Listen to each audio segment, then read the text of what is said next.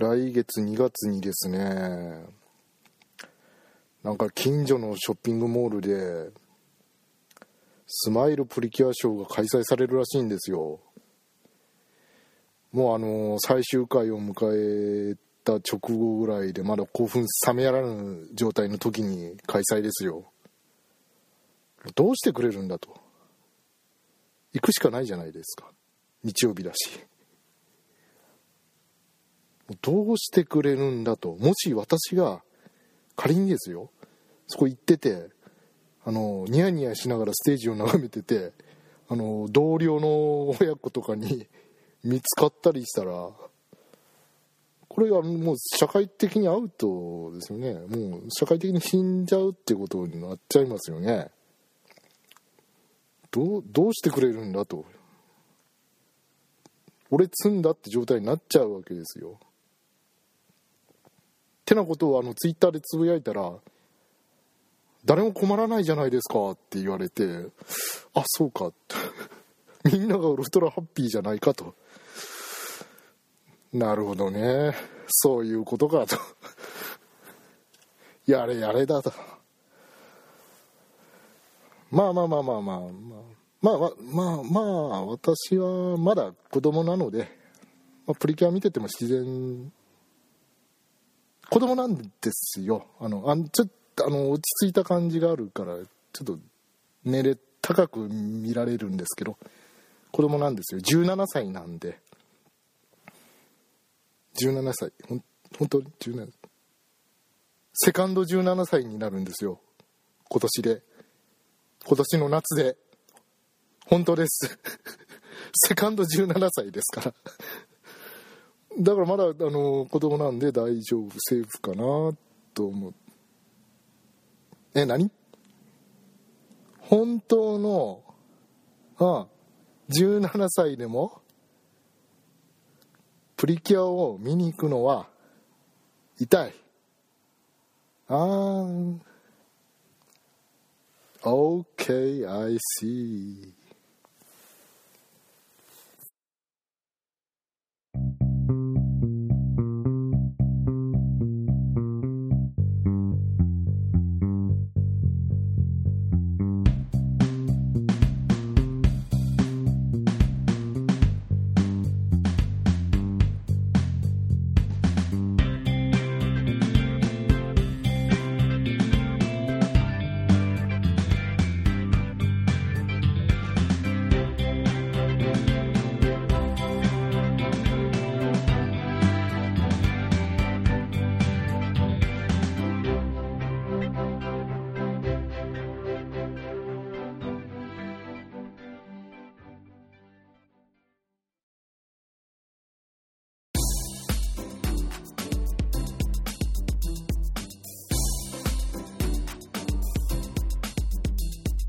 えー、改めましてこんにちは、えー、ソースは俺の妄想パーソナリティのズゴックでございます。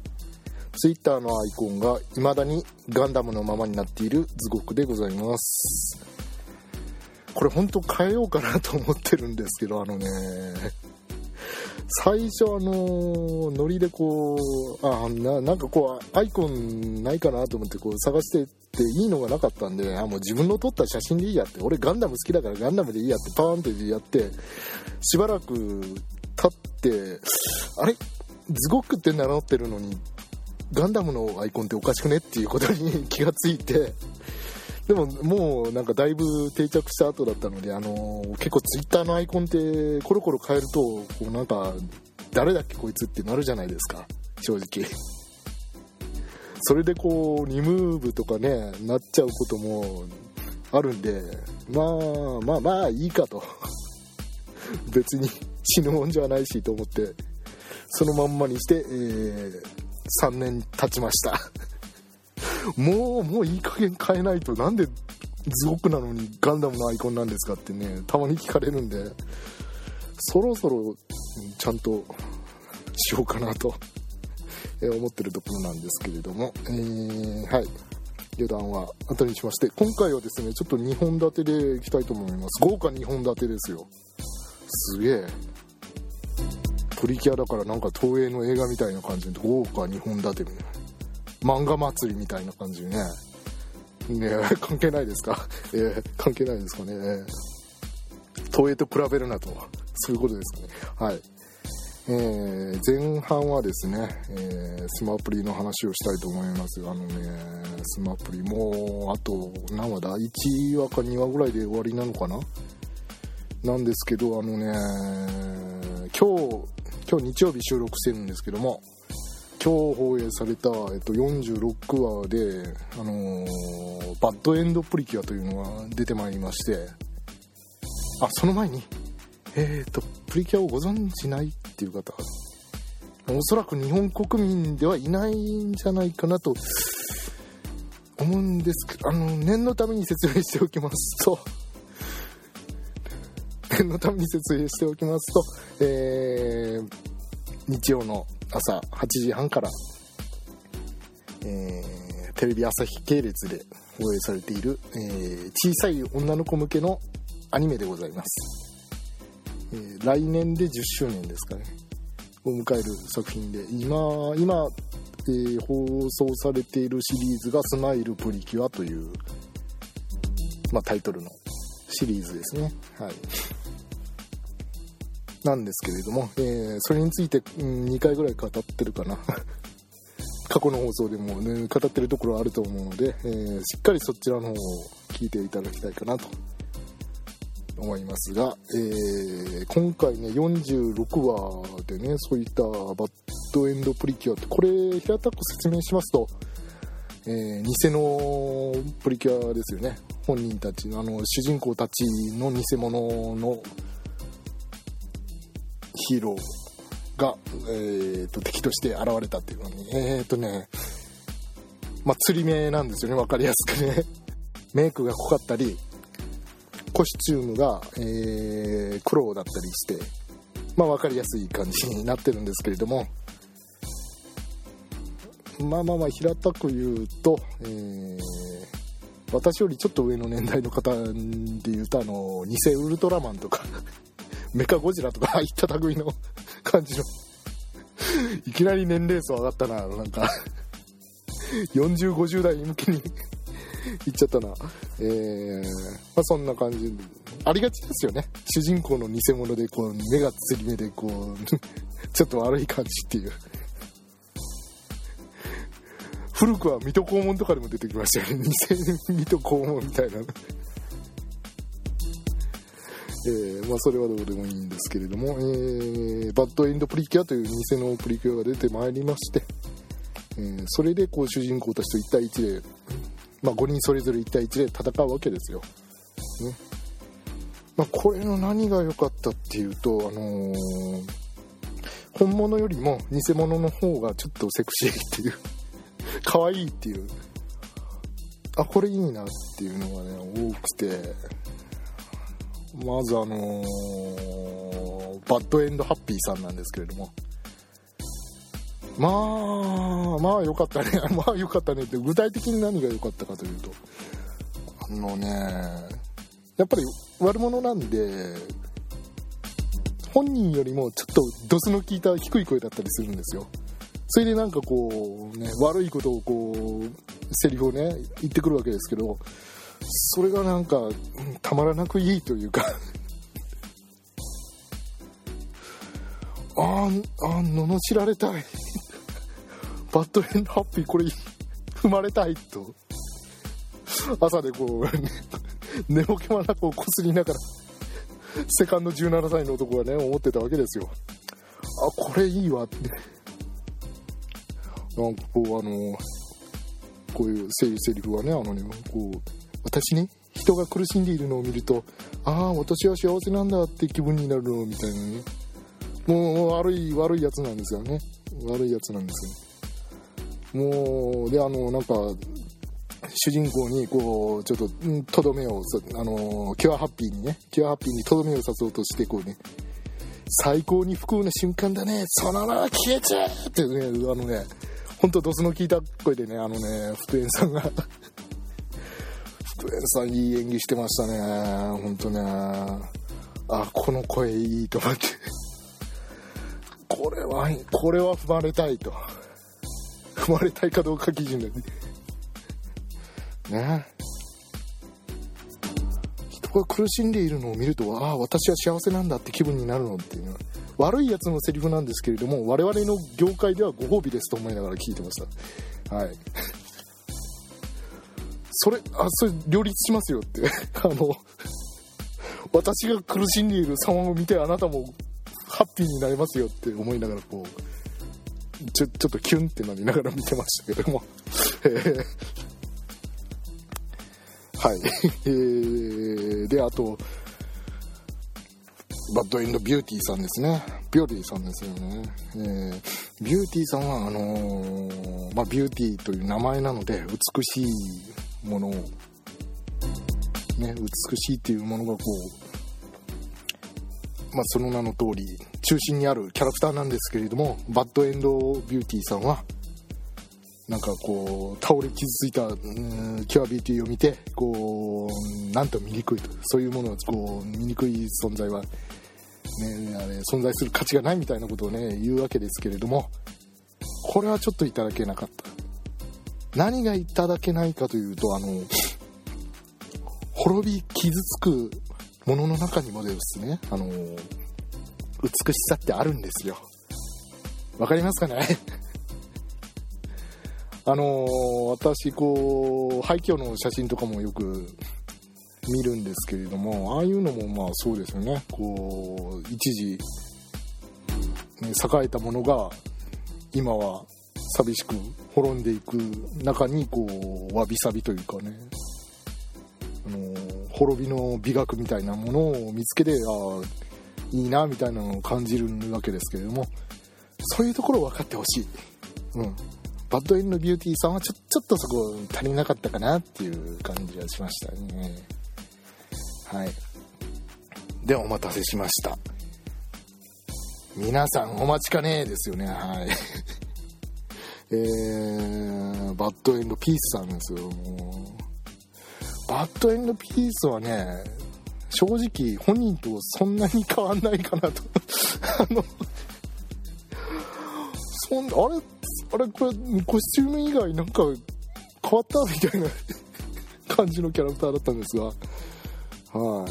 あのどこが違ったかというと、えー、まあ、コスチュームとちょっと、まあ、目つきこうメイクの感じとあとあざとさが5倍ぐらい増えたと。そういったところですね、まあ、なんかこうキュアピースにぶつかってあの落ちてきてこうぶつかっちゃってこう、ねあのね、ごめんなさいごめんなさいみたいなのを許してくれないよねみたいなことをねこうぶって言ってやがってそれをこうキュアピースがこう大丈夫だよみたいな感じで 近づいてきたところを騙し討ちして「あはは引っかかった大成功 V」とか言ってやがるんでしょ。もうねなんああもうそのセリフを聞いた時にねねあね騙し討ちにしやがってねあはは引っかかった大成功 V ですよ。もうそれ聞いた時私ねもうねああもうこの子があのキャバクラに行ったら56万は一瞬でもぎ取られそうって思いましたね。そういうこと。あそあそういうこと、うん、そうそう思った。思った、うん、よかった。病気の弟さんはこの世に存在しないんだねって思った、うん、そう。もうね金本さんのあの悪い小悪魔的なあの感じはもうやばいですよねもうねほんとねむしり取られるよ10万ぐらい飛んでくよ もう、もうね、店に入った途端に1万円取られてね、座っただけで3万円取られてね、ビール1本8万円取られてね、もうそれぐらいはいくんじゃないかな、みたいな。ぼったくりバーですね。はい。まあ、そんな感じでね、全体的に見て、こう、主人公たちよりもバッドエンドプリキュアの方が可愛かったという、そういう結論です。あと、えー人が苦しんでいる様を見るのがハッピーという方と、えー私の存在は両立しますよということと、えー滅びの美学も、え皆さん美しいですよという あの滅びゆく様もみんな、あの美しいんですよということとあと、えー金本久子さんの小悪魔的な声はもう破壊力が凄まじいという以上3点をまとめとして、え前半を終了します。はいそれではここからは、えー後半になります、えー後半はどういった話をするかというと打って変わって真面目なお話ですね日本史のお話ですよ。ね真面目なお話しないとね。えー大河ドラマ今年の大河ドラマで「八重の桜」ってやってるんですけれども、えー、とこの主人公の、えー、と新島八重さんっていう人なんですが私ちょっと、まあ、全然あの存じておりませんで、えー、とちょっとあのたまたまですねあの1話を再放送終わってる時にあのテレビで見たのでああえーこんな人がいたんだっていうのをちょっと、えー感心してしまいましてでちょこっと調べたんですけれど、えー、なんでもあの同志社大学のね創立者の、えー新島丈さんの妻だった人みたいですね。でご本人もえー、となんか、えー会津藩の法術師範だった山本？ななうんまあ法術師範だった人の娘さんで、まあ、娘さんだったといっても幕末ですからまだ女性がもう虐げられてた時代ですからその時代に砲撃師として、え活躍して戊辰戦争にも参加したっていうぐらいええー、と思って。だってあのね平塚雷鳥とか、ね、あの与謝野明子とかもっとこれより後の時代ですからね。明治とかあの辺ですよ。原始女性は太陽だったっていうのはもっと後の時代の言葉ですから。ね江戸時代末期にそんなあの男を押しのせ押しのけて活躍するようなそういう女性がいたんだっていうのをちょっとびっくりしてしまいましてでなんかえっ、と何ですかえー元祖ハンサムウーマンとかに呼ばれてで明治時代には、えー皇族以外の女性として初めて政府より勲章を受け取ったという誠に先進的な女性だったということらしいです。えー付け焼き場の知識です、まあ、一方で、あのーそんな性格の方だったのででさらにはあのーこの夫も変わってるんですよね。この同志社大学創立者の新島丈さん。丈さんも、あのー幼い頃からアメリカにいたりなんかしてであのキリスト教の布教家なんですっけ？そうだそうだ。うん。なんでもうあの自然とこの時代の人にあって自然ともうレディーファーストっていうのが身についてるような人なんですよジョーさんっていうのは。でその人に対してこの八重さんですよね。まああのーカップルとしてはもう本当になんかぴったりで仲のいい夫婦だったらしいんですが、まあこのこの時代ですから、あのーレディーファーストをするジョーさん あの八重さんに対して、ね、レディーファーストをするジョーさんを見たり、あのー夫のことをジョーとねジョーってかっこいいですよね。ジョーって呼び捨てするあの八重さんを周りの人が見てまあ、悪妻だとか、レップだとか、なんか悪口をもう言われたらしいですね。まあ、とにかくもうエネルギッシュな生き方をした女性だったようで、はい。今回私初めて知ってびっくりしました。で、あのーちょっとこれネタバレになっちゃうのかな。あのーまあでも発表されてるのでネタバレじゃないんですかね。あのーちょっとニヤッとしてしまったのがその新島丈さん八重さんの夫の丈さんのキャストが小田切丈という。おう。もうどうせこれなんかもう会議の様が浮かぶわもう。もう新島新島城だから小田切城でよくね？みたいなのでプロデューサーそれはちょっと ストレートすぎませんか？みたいな。でもちょうどよくねねねねみたいな。年齢的にもねって。ねイケメンだしみたいな。言っちゃいますか？上上つながりだしみたいな感じで決まったんじゃねえだろうなもうもういい。まあまあ小田切丈さんならいいんじゃないですかね。いいと思いますけどなんかこうダジャレかよとか思っちゃいますよね どうしても。ね。上上つながりでいいんじゃないですかみたいな。獅子取り行っちゃいますか獅子取りみたいな。獅子取って獅子取買いに行かいみたいな。違いますよ、ジョーですよ、みたいな。えー、はい、すいません。えー、盛り上がって、一人で盛り上がってしまいましたけど、ね、まあね、うん、そこはちょっと引っかかったので、これは絶対言っとかないとダメだなと。これはツッコミ待ちだなと思ったので、いち早く突っ込ませていただいたんですが。まあはい、あの、ちょっと真面目な話をしましょう。えー、今回ですね、あのーこの大河ドラマが放映されるにあたって私あのどうしてもちょっと言っておかなきゃダメだなということが1点ありましたのでちょっとねこれだけは言わせてください。えー、八重の桜はフロイト先生的にはどうなんだろう。ここなんですけどあの、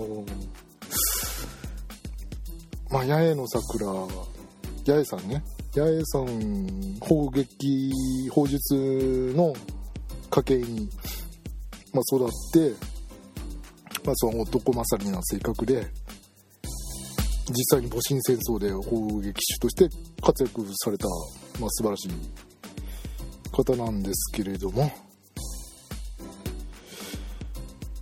まああの、ね。第1話は第2話はこう当然こう幼少の頃から始まりますよ。八重さんね幼女の幼女の八重さんから登場しますよ。まだあの綾瀬はるか出てこないでね。2話の途中から出てきましたけど。まあ最初子役のこうやりやりますよ。ね。で一方でまあ、フロイト先生あの精神分析学で有名なフロイト先生なんですけれども、まあ、あの先生はあの銃だとか剣だとかは何でもかんこうなんか棒状のものは全てあれの象徴であって、まあ、欲求不満だってっていう風にこうなんか何でもかんでも乱暴に こう結びつけてた感じがあるんですけれども、えー、あれ待てよと。それを考えるとあの真面目な精神分析学の話してますよ。あと真面目な日本史の話をしてますよ。幼少の八重さんがあの鉄砲に興味を持ったと。鉄砲をどう扱うか書物を一生懸命調べて勉強する八重さん。鉄砲私も鉄砲撃ちてえだみたいな感じでこうあの必死にねこう親にすがりつく八重さん。フロイト先生的にはどうなんだろうと。これ大丈夫え天下の公共放送で幼女が鉄砲に興味津々。はあ。これフロイト先生的にはどうなんだろうと あの私ものすごくあのちょっと見た瞬間こううーん。フロイト先生的にはどうなんだろうと思いまして、えーユング先生的には違うんだろうけどなと思いまして。だがしかしフロイト先生的にはどうなんだろうとものすごく気になったんですけれども。皆さんはどうお考えでしょうか？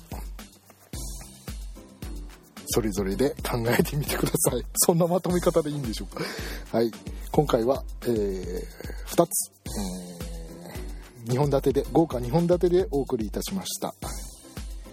お相手は、えーパーソナリティズゴックでございました。そろそろアイコンを変えたい。